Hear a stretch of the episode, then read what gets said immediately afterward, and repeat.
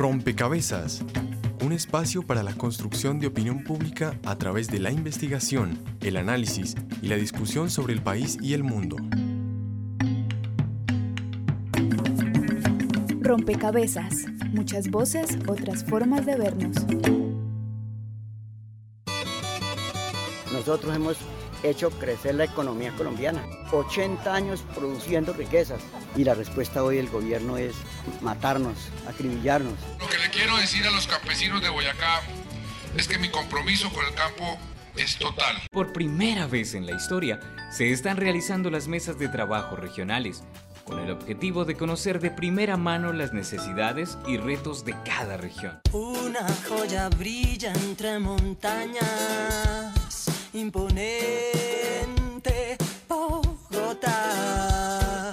Este fue un Plan Nacional de Desarrollo construido de abajo para arriba donde hicimos reuniones en 33 departamentos, 27 reuniones sectoriales, nos recorrimos el país en un proceso que vinculó más de 7 mil personas volver por el pensamiento económico nacional que indicaba que tenemos que hacer planeación. El plan de desarrollo recoge nuestras inquietudes y desde la federación hicimos una serie de aportes que el gobierno nacional ha considerado y que el documento final pues recoge todo ese sentimiento desde los territorios. Estamos en un reclamo justo como es exigiéndole al gobierno que no permita que una transnacional nos desvíe nuestro río Magdalena. De los acuerdos firmados, el gobierno no nos ha cumplido uno solo. Yo llevo meses diciéndole a la gente que tenemos que defender nuestra tierra y nuestro río. Usted sabe que usted tiene en mí un aliado. Usted sabe que cuando usted toca las puertas del gobierno nacional, esas puertas se abren.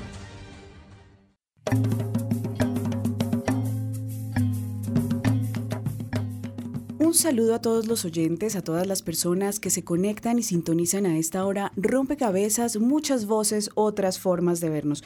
En este nuevo programa que queremos hoy proponer, eh, vamos a analizar cómo ha sido el crecimiento de las ciudades en nuestro país y cuál es el impacto de este crecimiento, también cuál es esa relación entre la urbe y el sector rural. Según el Banco Interamericano de Desarrollo, se estima que cerca del 82% de la población en la región vive en zonas urbanas. Esto se relaciona con fenómenos como el desplazamiento forzado, la migración de personas del campo a la ciudad en busca de oportunidades y, por supuesto, la consolidación de las ciudades como epicentros de desarrollo. En Colombia, específicamente, el crecimiento pues, ha sido acelerado y, según información del Departamento de Planeación Nacional, cerca del 75% de la población vive en centros urbanos y se estima que esta proporción aumentará al 85% en el año 2050. No obstante, esta amplia, digamos, eh, ese amplio crecimiento en las urbes, hay una población importante también que vive en las regiones, que vive en los sectores rurales y eso genera una tensión que intentaremos también eh, revisar y verificar aquí en Rompecabezas. Buscamos entonces eh, identificar cuál, es, cuál ha sido ese proceso de crecimiento, de qué forma se ha planeado el crecimiento de las ciudades y cómo ese proceso de crecimiento ha dialogado con eh, la perspectiva del campo y la perspectiva del sector rural. Bienvenidos entonces a este nuevo rompecabezas. Estaremos con ustedes quien les habla, Mónica Osorio Aguiar, y en las redes sociales, Daniel Garrido. Hola Mónica y también saludamos a todas las personas que nos escuchan en este momento a través de Javeriana Estéreo 91.9 y a las personas que nos escuchan también en diferentes partes del país. Hoy como siempre queremos que ustedes pongan su ficha y sumen eh, opiniones a esta discusión que tenemos y les estamos preguntando cómo se imaginan a su ciudad dentro de 10 años. Pueden escribirnos a través de las redes sociales, en Twitter eh, nos encuentran como rompecabezas reemplazando la O por un cero y en Facebook rompecabezas radio. Allí por favor escríbanos y en este momento los invitamos para que escuchen cuáles son nuestros aliados que permiten que la señal de rompecabezas se escuche en todo el territorio nacional. Saludos a nuestras emisoras aliadas. Nos escuchan en Putumayo, Nariño, Valle del Cauca, Caldas, Chocó, Antioquia, Córdoba, Atlántico, Tolima, Los Santanderes y en Bogotá. En todo el país a través de la Red de Radio Universitaria de Colombia. En Venezuela por el Instituto Radiofónico Fe y Alegría. En América Latina por la Asociación Latinoamericana de Educación Radiofónica ALER. Y en el mundo entero por javerianestereo.com y rompecabezas.cinep.org.co. Y además de las fichas que comparten con nosotros a través de las redes los ciudadanos, Em, están con nosotros los expertos, las personas que piensan y de alguna manera ayudan a construir ese universo de la planeación urbana. Está con nosotros eh, Natalia Escobar, ella es coordinadora de la Red Colombiana de Ciudades Como Vamos. Ella nos acompaña desde Manizales a través de la línea telefónica y con el saludo Natalia yo quisiera que usted nos ayudara a identificar o a pensar Em, qué significan hoy las ciudades para el desarrollo de los países, em, para empezar a ambientar este tema. Saludo a todas las otras personas que están acompañando este, este interesante panel y a todos, obviamente todos los, los oyentes que están pendientes en este momento del programa. Pues como ustedes lo acaban de decir, eh, pues en las ciudades y América Latina es la, la, la, parte del mundo en la cual más personas habitan en las ciudades. Eh, se están concentrando cada vez más personas y esto implica que lo que pasa en las ciudades pues tiene una gran incidencia incluso en lo que está pasando en el campo. Las ciudades hoy en día son responsables eh, del 90% del recaudo por impuestos de los países, de la gran parte de las emisiones de, gases de efecto invernadero se producen en las ciudades, se está produciendo la riqueza, eh, la población desempleada, el desempleo es un, básicamente un, un, fenómeno que está ocurriendo en las ciudades. Entonces, mucho de lo que pasa en las ciudades afecta lo que está pasando también en el campo y en la medida que las ciudades se desarrollen de una manera adecuada, eh, en una relación armónica con su entorno, no yendo abruptamente a colonizar el campo, sino de una manera ordenada, amable con el medio ambiente, pues depende mucho el éxito incluso de los países enteros. Natalia nos introduce entonces al tema. Yo quiero saludar a los profesores Gonzalo Navarro y Humberto Molina de la Maestría de Planeación Urbana y Regional de la Universidad Javeriana, quienes también nos acompañan, introducirlos con una pregunta y es, en esa, en esa relación, ¿cuál es esa relación que los ciudadanos establecen con las ciudades y eh, cuál es el impacto que tiene el crecimiento de las ciudades con en la ciudadanía? Profesor Gonzalo. Con respecto a la pregunta que me estás haciendo, creo que eh, la respuesta corta y concreta para mí sería es que las ciudades es un foco de oportunidades para la población. Entonces uno tiene que entender de alguna manera cómo la población busca la ciudad y, por, y desde luego cómo asentarse próxima a ella. Dada que las condiciones eh, de oferta de servicios, de posibilidades de subsistencia, eh, están localizadas allí. Eh, también hay que, creo que hay que tener en cuenta que el cambio de visión entre lo rural y lo urbano es poder comprender que lo rural ya no es un elemento independiente de lo que es lo urbano.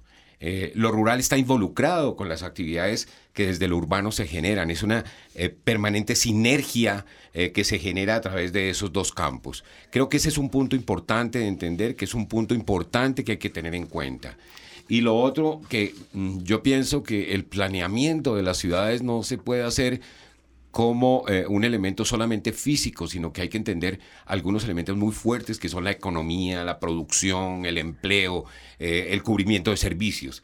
Estos elementos, si no se tienen en cuenta de manera integral, pues terminamos haciendo ciudades poco eh, plausibles en términos de la relación entre lo que consideramos es el campo o lo rural sí, y esa ciudad que concentra todas estas actividades. Profesor Humberto, tratemos de aclararle a la audiencia, al oyente, qué podemos entender justamente por lo rural o, el campo, ¿no? Y en esta relación que se teje con las ciudades y este sector. Bueno, en el mundo contemporáneo la relación entre campo y ciudad se ha transformado radicalmente en el pasado, eh, y cuando hablamos del pasado yo diría que hasta entrada de la revolución industrial en el siglo XIX, las economías eh, dependían fundamentalmente de la producción agrícola y la inmensa mayoría de la población vivía en el campo. Ahora estamos hablando de una época en que eh, la población mundial era de menos de mil millones de habitantes. ¿Qué pasa hoy entonces? Hoy somos 7.200 millones de habitantes en el mundo y ellos, la inmensa mayoría, vive en ciudades. Porque el progreso tecnológico y el cambio desde el punto de vista económico se da es en los centros urbanos. Y es donde se genera la inmensa mayoría del Producto Interno Bruto a través de la producción industrial y de la generación de servicios. Y la agricultura, por supuesto, sigue jugando un papel fundamental, pero un papel en donde, de cierta manera, la iniciativa desde el punto de vista económico la llevan las ciudades, tanto que hoy decimos que ya no la competencia no se da entre países, sino que se da es entre regiones metropolitanas y centros urbanos, lo que llamamos hoy las ciudades globales. ¿Qué implicaciones tiene esa, esa mm, competencia o esa relación que señala el profesor Humberto Juan Mauricio Ramírez, investigador asociado de FEDesarrollo? Muchas gracias, Mónica, y un saludo para toda la audiencia. Pues yo creo que una buena parte, y diría yo que la principal parte, de los retos que tiene el país desde el punto de vista de transformación productiva, de inserción exitosa en los mercados internacionales, de superar eso que eh, se llama en la literatura la trampa de ingresos medios, países que quedan atrapados en un nivel de ingresos medios y que no son capaces de, dar el salto hacia el desarrollo, en buena medida es una agenda que depende de las ciudades. Porque hay, eso, son las fábricas de innovación por excelencia. ¿Qué vaya a hacer Colombia en términos de innovación y qué tan exitosa vaya a ser? y qué tan exitosos vamos a ser superando esa, esa barrera, esa trampa de ingresos medios, en buena medida depende de las ciudades. Bien, quiero invitarlos a todos a escuchar esta primera nota que preparó el equipo periodístico de Rompecabezas, en donde recogemos la historia, cómo ha sido ese proceso de evolución y de crecimiento de las ciudades. Los procesos de urbanización en América Latina y el mundo representan una tendencia que se viene acentuando con gran rapidez. Según el Banco Mundial, en el 2012, el 53% de la población vivía en ciudades y prácticamente la mitad de este porcentaje vivía en urbes con menos de medio millón de habitantes. Colombia no es ajena a este proceso de urbanización. Según datos del Banco de la República, en 1938 un 70% de la población residía en el campo y el 15% restante residía en ciudades. Sin embargo, a partir de 1970, el crecimiento de la población rural se estancó en aproximadamente 11.5 millones de habitantes, dando como resultado un aumento en la población urbana. Jean-François Joly, profesor titular del Departamento de Arquitectura y Diseño y coordinador del área de gestión, gobernanza y ejercicio profesional de la Universidad Javeriana, habló con Ropecabezas sobre cómo ha sido el proceso de urbanización del país como en muchos países del mundo y de América Latina, Colombia se ha urbanizado en esos últimos 50, 60, 70 años. Hace 70 años, 30% de la población vivía en las ciudades y 70% en el campo. Entonces, pues eso común a muchos países, no quizás más fuerte en Colombia que en otros, pero que significa que la mayoría de la población vive en las ciudades y a un horizonte de 15, 20 años eso va a aumentar.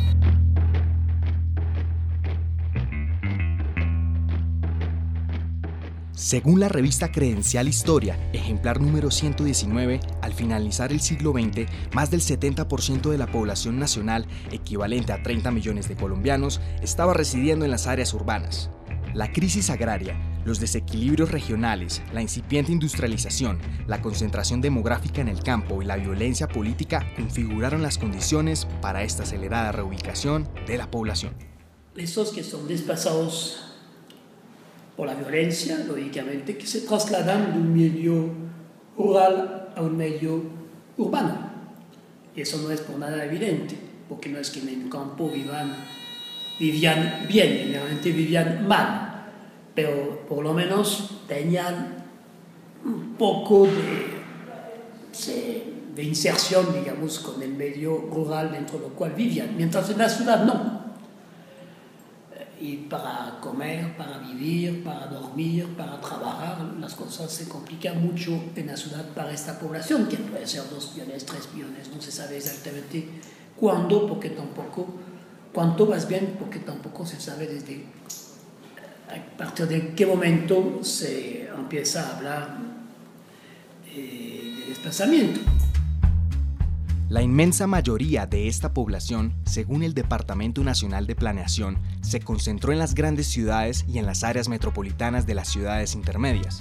Esto, por consiguiente, trajo nuevos retos para el país en infraestructura con el fin de suplir las nuevas demandas de la población.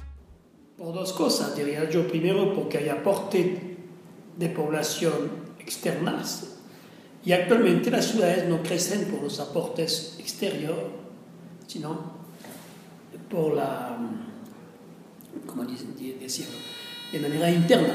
Es decir, en el crecimiento de la ciudad usted tiene dos, el crecimiento de, de cualquier población usted tiene dos cosas. Uno que proviene de migraciones y el otro que es el propio crecimiento interno.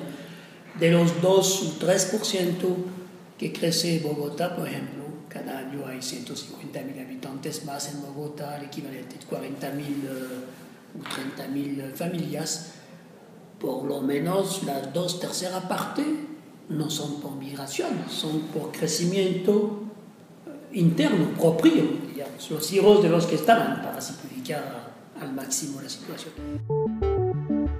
Informó para Rompecabezas Jorge Romero Ota.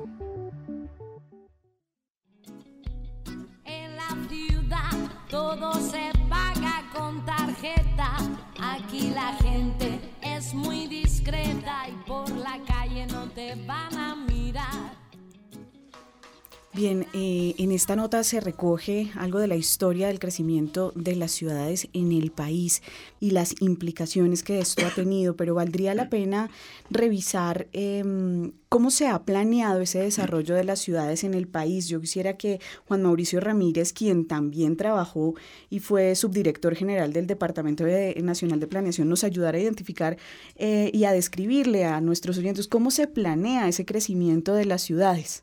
Bueno, mira, eh, hay un, un, tema que me parece muy importante tener en cuenta, Mónica, y es que Colombia tiene una particularidad, es que tiene muchas ciudades. Cuando uno lo compara con otros países de la región, Colombia tiene mucho más ciudades que, que, que, que otros países. ¿Por qué? Eso también responde a la historia, responde al aislamiento geográfico, responde a la falta de conectividad y de infraestructura y de transporte que históricamente eh, hemos tenido. Y entonces eso hizo que surgieran muchas ciudades pero son como una especie y han sido como una especie de, de, de, islas. Entonces es un sistema de islas, un sistema de islas en buena medida desconectado. Y eso explica por qué, por ejemplo, las ciudades colombianas no se complementan, no, no tienen funciones complementarias. Las ciudades colombianas casi que todas hacen más o menos lo mismo. Pues claro, las grandes hay algunas diferencias con las medianas, pero, pero más o menos hacen lo mismo. Nosotros no tenemos un sistema de ciudades que, que genere especialización. Desde ese punto de vista, entonces, aunque Colombia ha tenido un avanzado proceso de urbanización, no hemos realmente aprovechado los las beneficios potenciales de la urbanización. Eso es una agenda fundamental, es cómo conectar a las ciudades, ahí está el tema de las 4G, las concesiones 4G y lo que vayan a lograr en términos de impacto sobre eso. Pero eso es un tema muy importante para hacia el futuro. ¿Y quién define o cómo se definen esos perfiles o, eh, de las ciudades, digamos, esas funcionalidades, esas potencialidades de cada una de las ciudades? Sí, mira, yo creo que hubo un ejercicio que, que es, eh, vale la pena mm, señalar y es el Departamento Nacional de Planación. Cuando yo estaba allá, yo estaba de su director, comenzamos un ejercicio que fue la misión de consolidación del sistema de ciudades. Comenzar justamente a estudiar esto. ¿Quién había sido, qué eran las ciudades? Y qué era lo que faltaba, cómo explotar, cómo aprovechar ese sistema de ciudades que tiene Colombia para mejorar en productividad y todo. Eh, y entonces, eh, de ahí salió un COMPES. Un, un, COMPES es un documento de política pública con una serie de recomendaciones para, para mejorar, que va desde, por ejemplo, mejorar el acceso a las ciudades desde el punto de vista de infraestructura de transporte. No, nada sacamos, o muy poco sacamos, con tener doble calzada, digamos, hasta, que todavía no la tenemos, hasta Villavicencio. Si salir de Villavicencio es un camello, digamos, o sea, llegar a, simplemente a la puerta del túnel ya es complicadísimo. Entonces, estamos desaprovechando esas posibilidades. Y hay muchas otras cosas, por ejemplo, los mecanismos de articulación de gobierno en las ciudades. La ciudad no puede ser manejada desde el punto de vista aislado de un municipio, llámese Bogotá, como si no tuviera nada que ver con los municipios que están al lado, Soacha eh, eh, y todos los municipios de la Sabana, por ejemplo. Entonces, ¿cómo, formal, cómo fortalecer esos mecanismos de gobernanza territorial para ponerse de acuerdo, para realmente llegar a esquemas de áreas metropolitanas a ciudades-región es fundamental. Bueno, usted ha empezado a señalar algunos desafíos, algunos retos eh, en términos de planeación, eh, pero también valdría la pena que Natalia de la red de Ciudades Como Vamos nos ayude a identificar cuáles son esas problemáticas actuales de las ciudades, digamos, eh, al interior de las ciudades y de esa relación que en estos espacios se establece con los ciudadanos. Eh, bueno, pues mira, digamos que eh, lo que nosotros hemos encontrado es que las ciudades tienen problemas diferentes dependiendo en qué estado están. Eh, hay ciudades grandes, megaciudades como Bogotá, en las cuales pues sabemos los problemas de movilidad a los que se enfrenta Bogotá, de inseguridad inmensos, que son importantes atacar y es importante mirarlos de manera focalizada en Bogotá, pero también tenemos una cantidad de ciudades intermedias en Colombia que son de un tamaño interesante, que están creciendo de una manera muy desordenada que de alguna manera no tienen tanta foco, no son foco de todo el interés del país como es Bogotá, eh, pero que están pasando muchas cosas alrededor de estas ciudades intermedias y, y, que no están creciendo y que no están siendo planeadas de una manera sostenible, de una manera articulada y de alguna manera teniendo en cuenta también toda esa cantidad de desafíos de ciudad-región. Eh, que son los que deberían estar de alguna manera ordenando la, la planeación territorial. Eh, te pongo un caso particular, el caso de la región eje cafetero Manizales, Pereira de Armenia, eh, es, una, es una región, incluso el sistema de ciudades que acaban de mencionar lo, lo, lo cuenta como una ciudad-región eh, y en este momento no tenemos una vocación definida en las tres ciudades eh, y de alguna manera hay alguna competencia entre las ciudades por el aeropuerto, por temas de, vías y cosas así, en vez de estar pensando en, temas complementarios. Entonces en las regiones está pasando cosas muy importantes y las regiones no tienen tanto, tan, no son tan foco noticioso como es Bogotá y se nos van a salir de las manos si seguimos de la manera en que estamos creciendo. Bien, quiero antes de continuar el diálogo en la cabina invitarlos a escuchar esta cápsula que preparó el equipo periodístico de Rompecabezas. Rompecabezas entrevistó a Jorge Iván González, académico de la Universidad Nacional.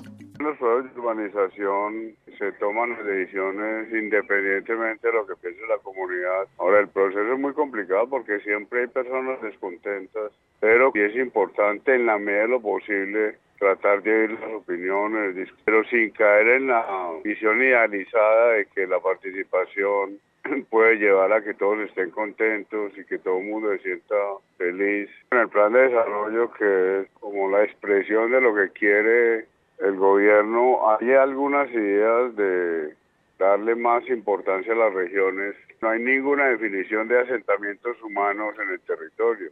Estamos en mora en el país de definir dónde queremos que viva la gente. Por ejemplo, no tiene sentido que Bogotá siga creciendo como está creciendo. Se debería estimular la vivienda en Ibagué, en Tunja, en Villavicencio, en las ciudades intermedias. Y en general en todo el país debería haber una política de asentamientos mucho más explícita. El sistema de ciudades, desde Planación Nacional, coordinado por Carolina Barco, Allí se muestra la necesidad de pensar las grandes aglomeraciones urbanas nacionales. Ese es un camino muy importante que se debería seguir trabajando. Eh, las ciudades no se entienden solas, es imposible pensar Armenia sin Pereira. Entonces esas articulaciones entre ciudades y de las ciudades con sus regiones es un tema central. Ese tipo de interacciones entre las ciudades, los municipios cercanos, la región es fundamental. Y nosotros deberíamos pensar la relación campo y ciudad teniendo como centro de atención las grandes ciudades y la influencia que tienen las ciudades en perímetros bastante extensos. El precio del suelo en Villavicencio sube porque hay una presión desde Bogotá por el aumento del precio del suelo. Entonces creo que esas interacciones son centrales y apenas las estamos pensando, analizando de manera sistemática. La nación debería preocuparse por entregar los planes de ordenamiento territorial de los municipios y por ejercer un liderazgo. Planeación hay que decir a un municipio, usted no puede hacer tal carretera o no puede hacer tal eh, obra porque no corresponde con una visión de conjunto. Falta un liderazgo de planeación. Cada vez está más mal como entidad que lidere, coordine, articule y piense en grandes proyectos nacionales. Esta cápsula fue realizada por Mayra Alejandra Tello. Y el día que muere con los mejores atardeceres. Soy el desarrollo en carne viva, un discurso político sin saliva. Las caras más bonitas. Bien, y hay una crítica importante al proceso de planeación. En, en, la conversación se ha venido diciendo es necesario fortalecer, mejorar eh, los procesos de planeación. ¿Cómo es posible eh, mejorar y robustecer esos procesos de planeación, profesor Gonzalo? A ver, yo creo que eh, es importante entender que todo lo que hemos venido haciendo ha sido sumatoria de una serie de condiciones que ha tenido el, ter el territorio nacional. Eh, él comentaba, precisamente cuál era el problema que, de, de, esa eh, separación de lugares, casi que de territorios independientes dentro de una, dentro de una misma estructura nacional. Eh, esa falta de comunicación entre ellos. Pero yo diría que eh, las ciudades son eh, realmente como esa oportunidad de localización de la población. O sea, para mí la ciudad no debe ser planeada en el sentido de definir hasta dónde va o hasta dónde viene. Tenemos que entender el territorio, las ciudades con sus territorios de entorno, qué papel juegan dentro de un sistema nacional con, lo, con todos esos elementos de la geografía, la economía y las mismas eh, población y, los términos culturales, entendiendo los términos como culturales de cuál es su dedicación y su forma, su forma de actuar en el territorio. Eh, yo creo que empezar a entender eso nos daría más posibilidades de entender las ciudades, porque en ellas empe empezaríamos a tener claro cuál sería la función de alguna manera que cada ciudad tendría en ese territorio de entorno, pero también con una visión eh, del territorio nacional, para poder aprovechar esas condiciones de cada uno y poder avanzar en una visión integral del desarrollo, sin perder y dejar de entender que cada lugar es un mundo y que ese mundo eh, de alguna manera debe desarrollarse por sí mismo, pero en relación con los demás. En, ese sentido, las instituciones, profesor Humberto, eh, ¿Cuál sería el papel y cómo robustecer ese ejercicio de las instituciones que están detrás, digamos, eh, de alguna forma proponiendo los procesos de planeación, generando planes de ordenamiento territorial?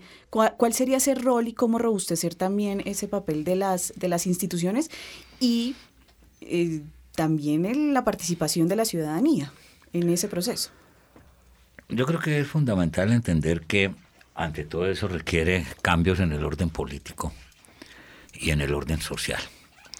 Nosotros vivimos en una sociedad que es tremendamente desarticulada. Primero, tenemos una enorme asimetría entre centros urbanos eh, que se modernizan y que se integran a la economía contemporánea y un campo que en muchas partes sigue todavía como estaba en el siglo XIX. Es algo, por ejemplo, que investigadores como Jane Robinson han puesto de presente que es un problema fundamental colombiano. Eh, y eh, esto requiere realmente integrar al país. Nosotros no hemos logrado integrarnos. Desde 1949, cuando llegó aquí la primera visión del Banco Mundial encabezada por Lachlan Kerry, el primer diagnóstico que se hizo es que Colombia no lograba integrarse, que era una serie de regiones desarticuladas, cada una con sus propios eh, clases dirigentes que realmente no colaboraban a nivel nacional. Seguimos después tratando de hacer un plan de integración nacional en el gobierno del presidente Turbay Ayala, del que jamás se realizó ni siquiera el 10% de lo que allí se había proyectado. Y eso es lo que estamos intentando nuevamente hacer. Entonces, lo primero que tenemos que entender es que tenemos que conseguir integrar el territorio nacional. A mí me correspondió hacer cuando se expidió la ley de desarrollo territorial, que es la que regula los planes de ordenamiento en el país. cuya redacción me correspondió hacerla a mí, eh, mirar cómo estaba desde el punto de vista de la integración del territorio nacional con las redes urbanas. Nos dio que menos del 40% del territorio nacional estaba integrado con las redes urbanas. El resto es el mundo del sálvese quien pueda. ¿Qué implicaciones tiene eso en términos de gobernanza? Usted había hablado, Juan Manuel, eh, eh, Juan Mauricio, usted había hablado de justamente ese reto de la gobernanza. ¿Qué implicaciones tiene esa desarticulación en un ejercicio eh, juicioso de gobernanza del territorio? Bueno, hay, hay, una primera implicación y es que en realidad yo a veces hablaba, Colombia es como, como una especie de esquizofrenia territorial, en el sentido de que, por ejemplo, tenemos las ciudades, eh, y sus áreas metropolitanas tienen una tasa de pobreza del 17%. Mientras que no está, las, digamos, las áreas rurales tienen una tasa de pobreza del 41%. Pero incluso no, no solamente es que los campesinos que viven por allá perdidos en el campo, sino las, las las, la pobreza en las cabeceras urbanas, fuera del, de las áreas, 13 áreas metropolitanas, tiene una tasa de pobreza del 37%. Entonces tenemos dos, dos, dos países, en realidad son dos países, el, el, del, el de las ciudades y el resto. Y, ¿Y eso qué implica? Implica un reto enorme de cómo conectar, cómo hacer que las ciudades jalonen, digamos, eh, eh, al resto del, del, país. Hay un, hay un punto que, que, quiero poner sobre la mesa que esto también tiene que ver con la descentralización, tiene que ver con qué es, cuál debe ser la descentralización que necesita este país para los próximos 30, 40, 50 años. Y, y, a mí, y yo creo, yo creo que eso, la respuesta es, hay que fortalecer y profundizar la descentralización, pero en particular y probablemente de una forma gradual y, desigual, en el sentido de que no el mismo vestido le sirve a todo el mundo. Eso, eso es una de las cosas que nosotros pensamos que, que tratar a, a Chigorodó igual a Bogotá es lo mismo. No puede ser. Pero uno de los puntos que sí creo que se requiere es más poder a las ciudades, más autonomía a las ciudades. Bien, vamos ahora a darle la voz a los ciudadanos, porque en Rompecabezas también son importantes las fichas que los ciudadanos comparten con nosotros a través de las redes sociales. La ficha virtual, un espacio donde los oyentes aportan a la discusión en Rompecabezas.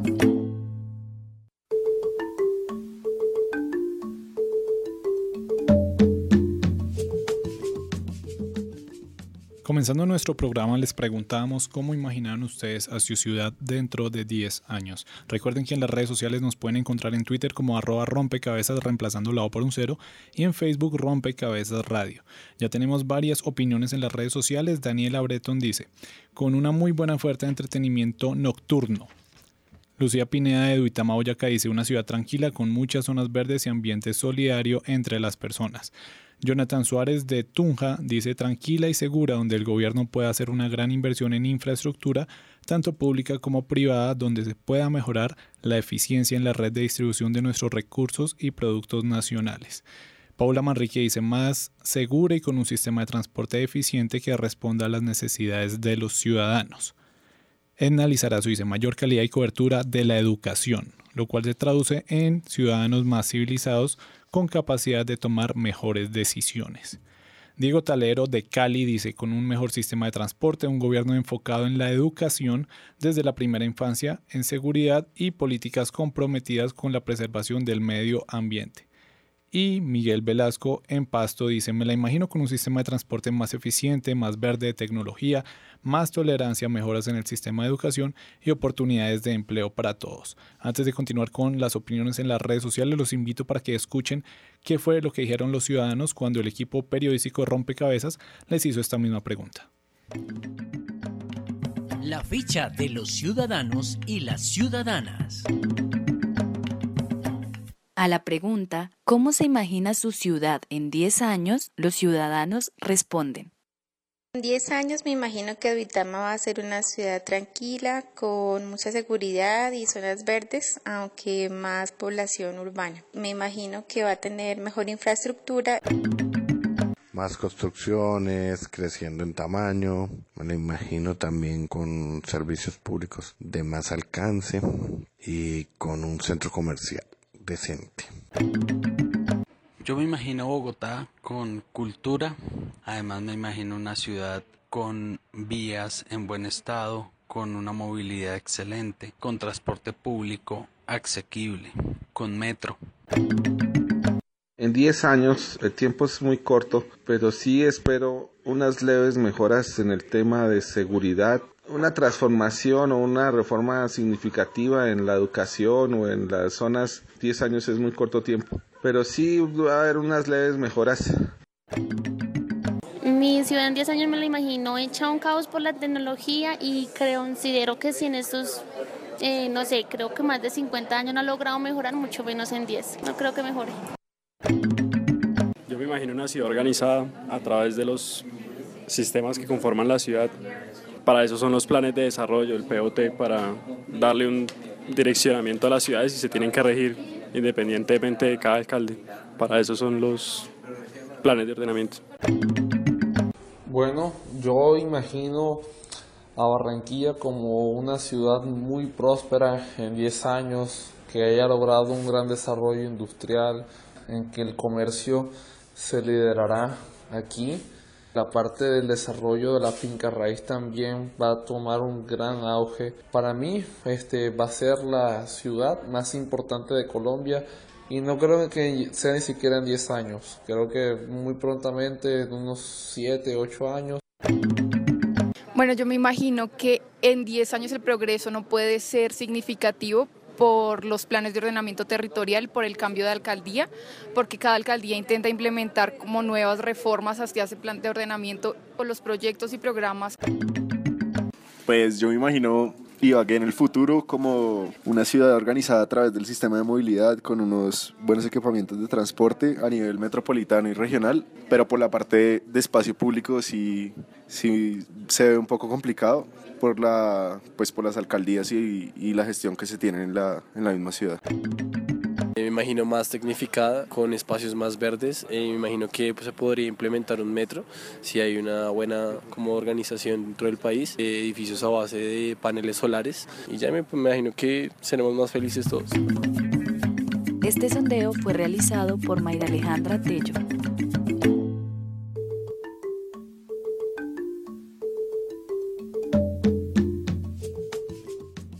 Y tenemos más opiniones en las redes sociales. María Alejandra López de Santander Bucaramanga nos dice, me la imagino con personas que aportan a más ideas con beneficios en sociedad y no más personal. Me la imagino con una conciencia ambiental, me la imagino con un entorno social más activo y en general en constante evolución. Oscar Gutiérrez de Barranquilla dice un poco mejor en cobertura de servicios y tal vez en movilidad. La seguridad tendería a mejorar, pero todos estos cambios serán muy leves por el corto tiempo de 10 años y la forma como funcionan las instituciones actualmente. Catalina Flores dice igual y quizás con más cinturones de miseria. Carlos Farías dice mejor sistema de transporte más verde y con ríos, no caños. Y finalmente Paula Medina dice con un sistema de transporte eficiente, más limpia, más organizada, más segura, con ciudadanos más cultos y tolerantes, una ciudad que permita tener una mejor calidad de vida. A propósito de las opiniones que escuchábamos principalmente en el sondeo, yo quisiera preguntarle a las personas que nos acompañan acá en la mesa cómo el tema de las, los cambios de alcaldes y las diferentes administraciones que pasan por una ciudad puede perjudicar la, evolución o, o, ese plan de desarrollo que puede tener una ciudad si, digamos, tenemos, tomamos este tiempo de 10 años en el cual en condiciones normales serían por lo menos tres alcaldías. Mira, yo quiero insistir en lo siguiente. El problema no son los cambios de alcaldes ni la terminación de los periodos constitucionales. El problema es la calidad de las dirigencias regionales y locales, fundamentalmente, que están ligados a intereses premodernos, rentísticos. Voy a ponerle un ejemplo. Oía con mucho interés la persona que hablaba del caso de Ibagué y de lo que él espera de Ibagué. Ibagué acaba de revisar su plan de ordenamiento por los intereses rentísticos. Una ciudad que tiene apenas 3.000 hectáreas de desarrollo introduce 1.600 hectáreas de expansión.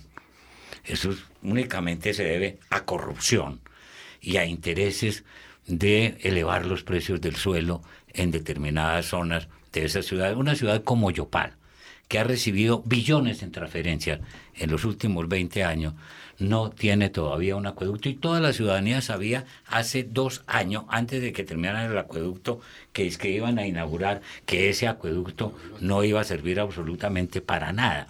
Entonces el problema fundamental es cuál es la calidad política de las dirigencias locales y regionales. Esa es una simetría fundamental en el país, la simetría entre las zonas metropolitanas, donde hay una intelectualidad técnico, eh, un recurso humano avanzado y el resto del país. Esa es una de las asimetrías fundamentales que es necesario superar para que esos sueños que tiene la gente se puedan realizar y para que, entre otras cosas, se pueda lograr un desarrollo más equilibrado entre regiones agrarias y zonas urbanas y entre zonas metropolitanas y el resto de la red de la red urbana nacional. El profesor, el profesor Humberto señala una situación o una, un tema bien interesante y es justamente cómo responder también a esas expectativas que tienen los ciudadanos sobre cómo su territorio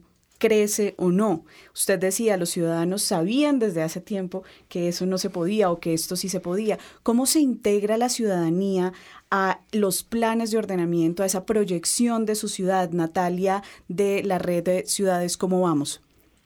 Pues mire, eh, ojalá se pudiera integrar más y ojalá hubiera más herramientas que hicieran que la gente se interesara en estos temas. Lo que pasa con los planes de ordenamiento territorial es que son eh, muy técnicos, eh, que la ciudadanía participa en unos espacios legales que están diseñados para esto, pero cuando uno va y mira el documento como quedó, el plan de ordenamiento territorial no tuvo en cuenta muchas de las observaciones de la comunidad y muchas cosas se salen del alcance de lo que la ciudadanía digamos, está en consideración y, llega a decir porque los temas de los planes de ordenamiento territorial son muy complejos y el lenguaje es bastante técnico. Entonces aquí tenemos, y yo creo que incluso en la pregunta anterior, lo que tenemos es que hay una apatía ciudadana, que la ciudadanía en general no se quiere involucrar mucho en estos asuntos públicos y que precisamente involucrar más a los ciudadanos en lo que está pasando en la ciudad es lo que puede permitir que los proyectos se mantengan en el largo plazo. Vea lo que pasó con los planes de ordenamiento territorial pasados. En casi todas las ciudades ni el 50% de las cosas propuestas se llevaron a la realidad. Uno podría decir, como el caso nuestro de Manizales, que afortunadamente porque eh, tenía una visión netamente expansionista, eh, pero nadie le hizo seguimiento y no había una sociedad civil fuerte para que dijera que esto no estaba pasando. Si la sociedad civil es lo suficientemente fuerte y la ciudadanía se involucra, eh, los gobernadores que llegan tienen que retomar lo que está pasando en lo que está andando de las administraciones pasadas eh, y eso le garantiza a uno un poco de sostenibilidad de las cosas que han funcionado con esta presión ciudadana para mantener las cosas en el largo plazo. Natalia, eh, ¿qué herramientas tienen los ciudadanos para participar, para poder hacer esas vedurías, para poder hacer esos ejercicios de participación en la planeación de sus ciudades? Pues eso hay muchas formas de participar, eh, hay unas establecidas por la Constitución, cabildos abiertos, eh, referendos, bueno, una cantidad de mecanismos de participación formales en los que la gente se puede involucrar, participar en las juntas de acción comunal, en las juntas administradoras locales. Muchas de estas cosas, digamos que no son tan populares porque de alguna manera están cooptadas por los grupos políticos tradicionales y se manejan en la misma mecánica electoral que se manejan las otras cosas de las ciudades, pero se han abierto alternativas muy interesantes dentro de las ciudades eh, colectivos ciudadanos, gente que de una manera informal se agrupa a defender diferentes temas, hacer activismos eh, de cosas que son importantes eh, y que los ciudadanos de alguna manera lo están encontrando en estos colectivos unas formas importantes de participar. Bogotá y Medellín tienen unas experiencias fabulosas de, colectivos ciudadanos que han logrado cosas y que han hecho, de alguna manera han representado la, la voz de otros ciudadanos y han hecho que los gobernantes tengan en cuenta lo que ellos están pensando. Bien, vamos a seguir ahondando en el tema, ya dándole la voz a otras regiones que también eh, tienen cabida en rompecabezas. Así que vamos a escuchar la siguiente nota en la que Cúcuta se hace presente. Los procesos de urbanización en Colombia se han incrementado desde mitades del siglo pasado.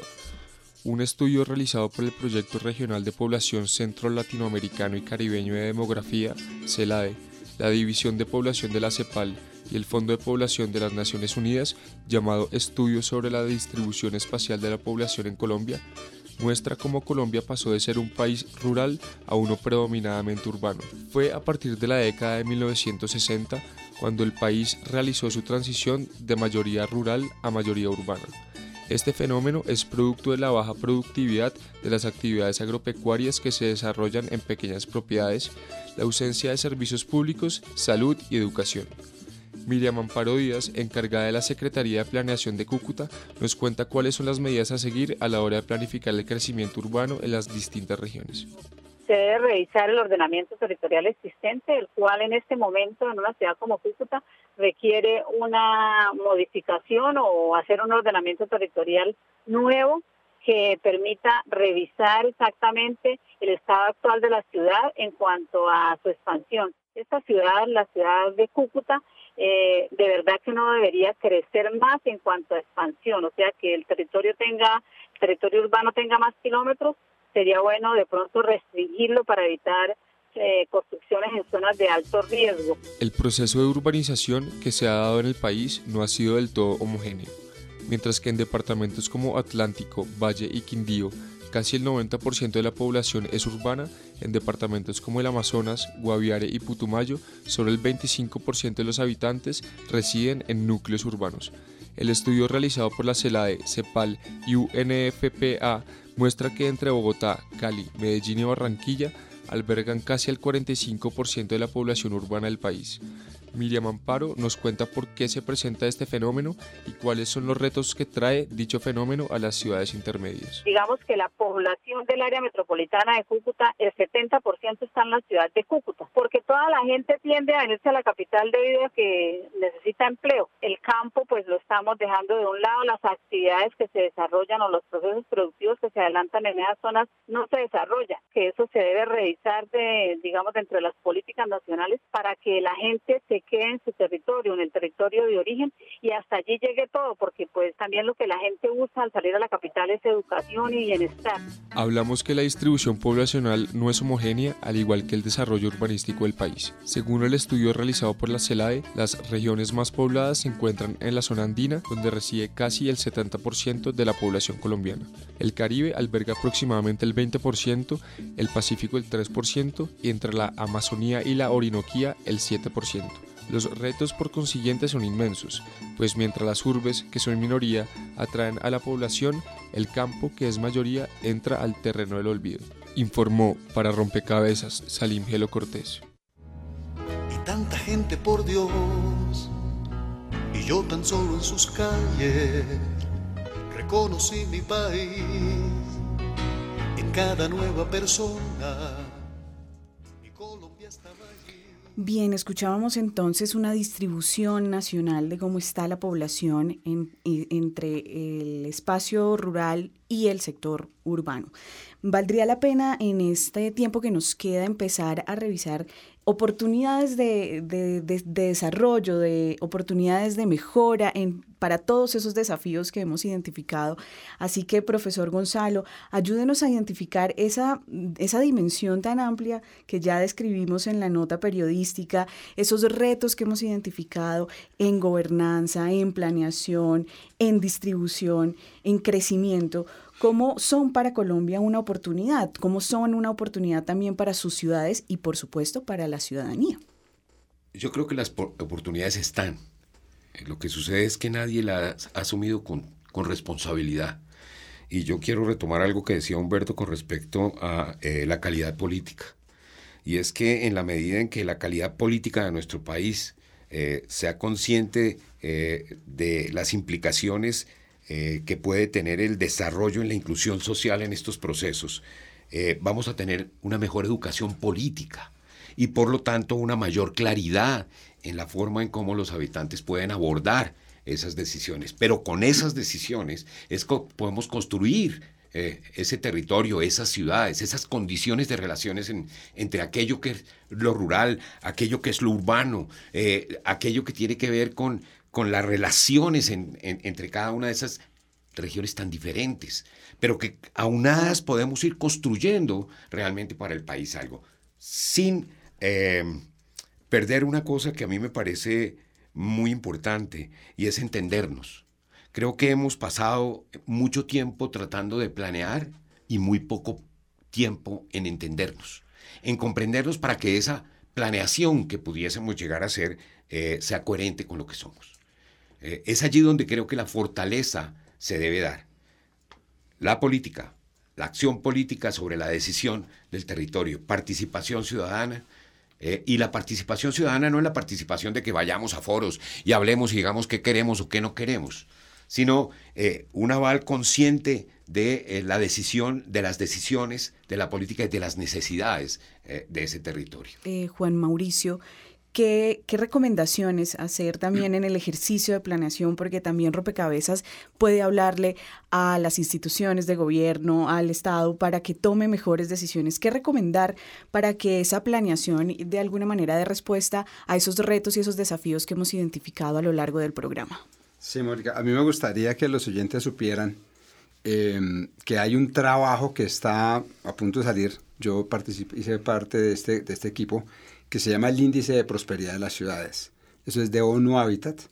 Y es un trabajo en donde se le pone números, digamos, a diferentes dimensiones que están profunda y directamente asociadas con, eh, con la prosperidad de las ciudades. Esas son la dimensión de productividad, de infraestructura, de calidad de vida, de equidad e inclusión social y de sostenibilidad ambiental es interesante y cuando uno ya mira los resultados que está dando el índice de prosperidad de las ciudades, se destacan, digamos, entre las ciudades grandes, ciudades como Bogotá y Medellín, entre las ciudades intermedias, ciudades como Manizales y Pereira, entre las ciudades pequeñas, una ciudad como Tunja, por ejemplo, que, que muestran una serie de fortalezas interesantes y yo creo que, que este, este, digamos, utilizar un instrumento como estos ayuda a identificar política, ¿sí? ayuda a identificar prioridades de política.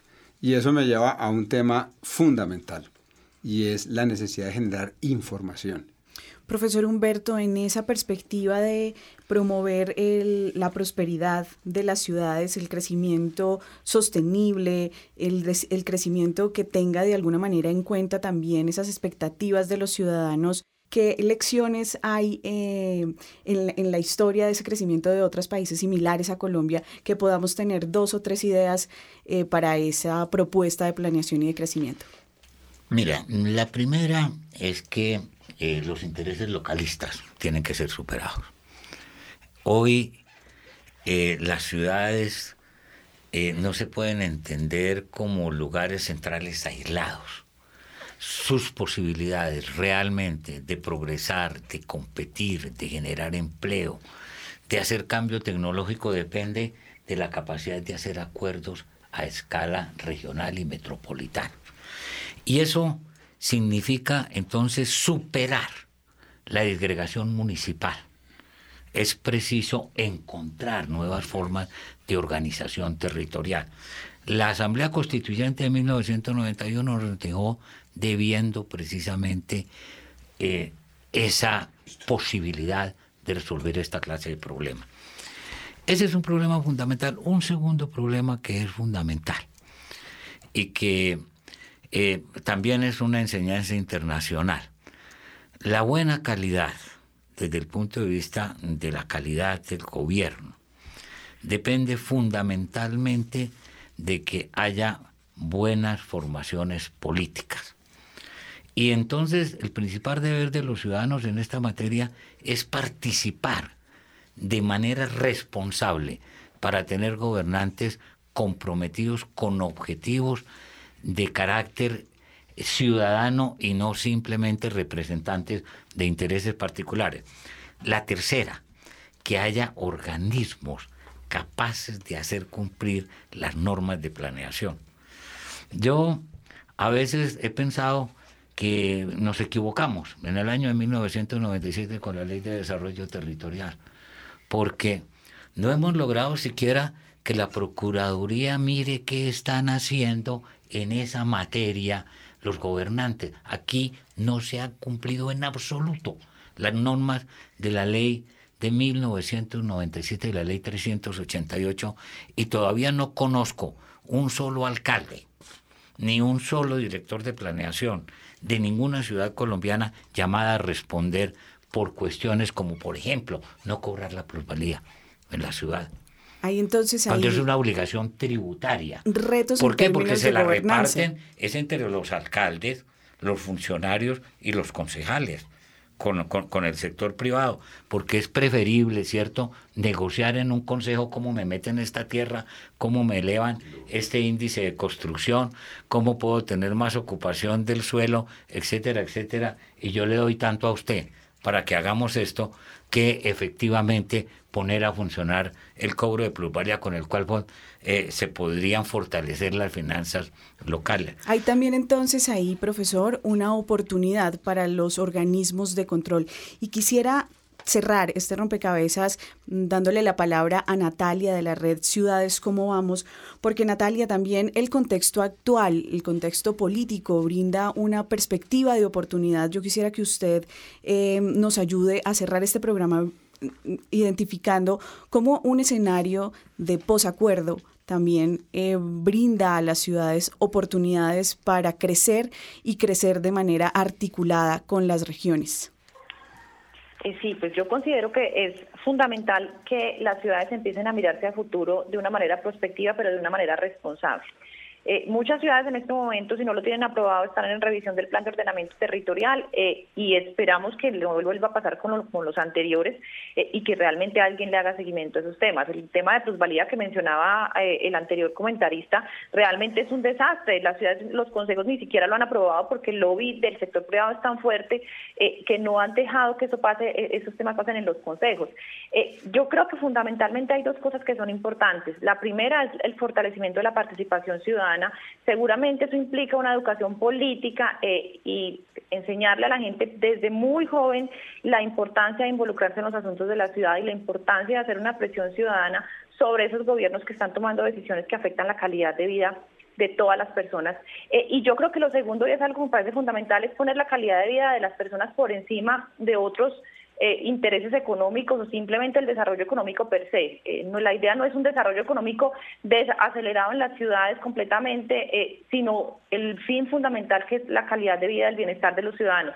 Y esto pasa por una cantidad de temas que la planeación no es solamente la planeación urbana del territorio físico, sino temas educativos que hay mucho por hacer, en temas de medio ambiente que realmente eh, están dejándose de lado en muchas de las ciudades solamente a costa de pensar en un crecimiento eh, económico muy acelerado, los temas de movilidad que definitivamente en todas las ciudades están saliendo de las manos, en algunas de las grandes ciudades ya se salieron de las manos, es la principal preocupación de los ciudadanos, en ciudades intermedias todavía no son tan grandes, pero si no se piensan desde ya futuro cómo se va a manejar el tema de la movilidad. Eh, vamos a tener caos de tráfico en todas las ciudades, ya lo estamos viendo en nuestras encuestas de percepción y nos lo están diciendo los ciudadanos en sus preocupaciones.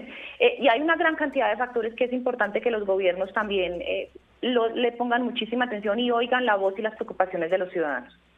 Bien, a Natalia Escobar, coordinadora de la Red Colombiana de Ciudades, ¿cómo vamos?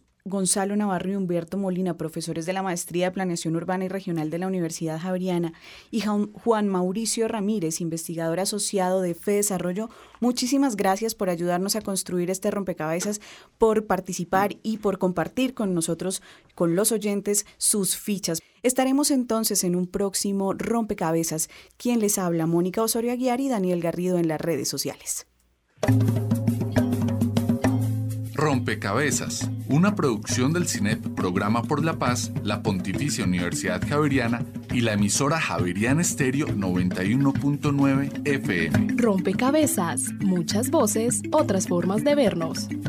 Los paisajes sonoros de Rompecabezas cuentan con audios tomados de distintas fuentes. Para conocer el origen del material, diríjase a www.rompecabezas.cinep.org.co. Rompecabezas cuenta con licencia de programa periodístico concedida por el Ministerio de Tecnologías de la Información y las Comunicaciones. Resolución 1051 del 23 de mayo de 2014.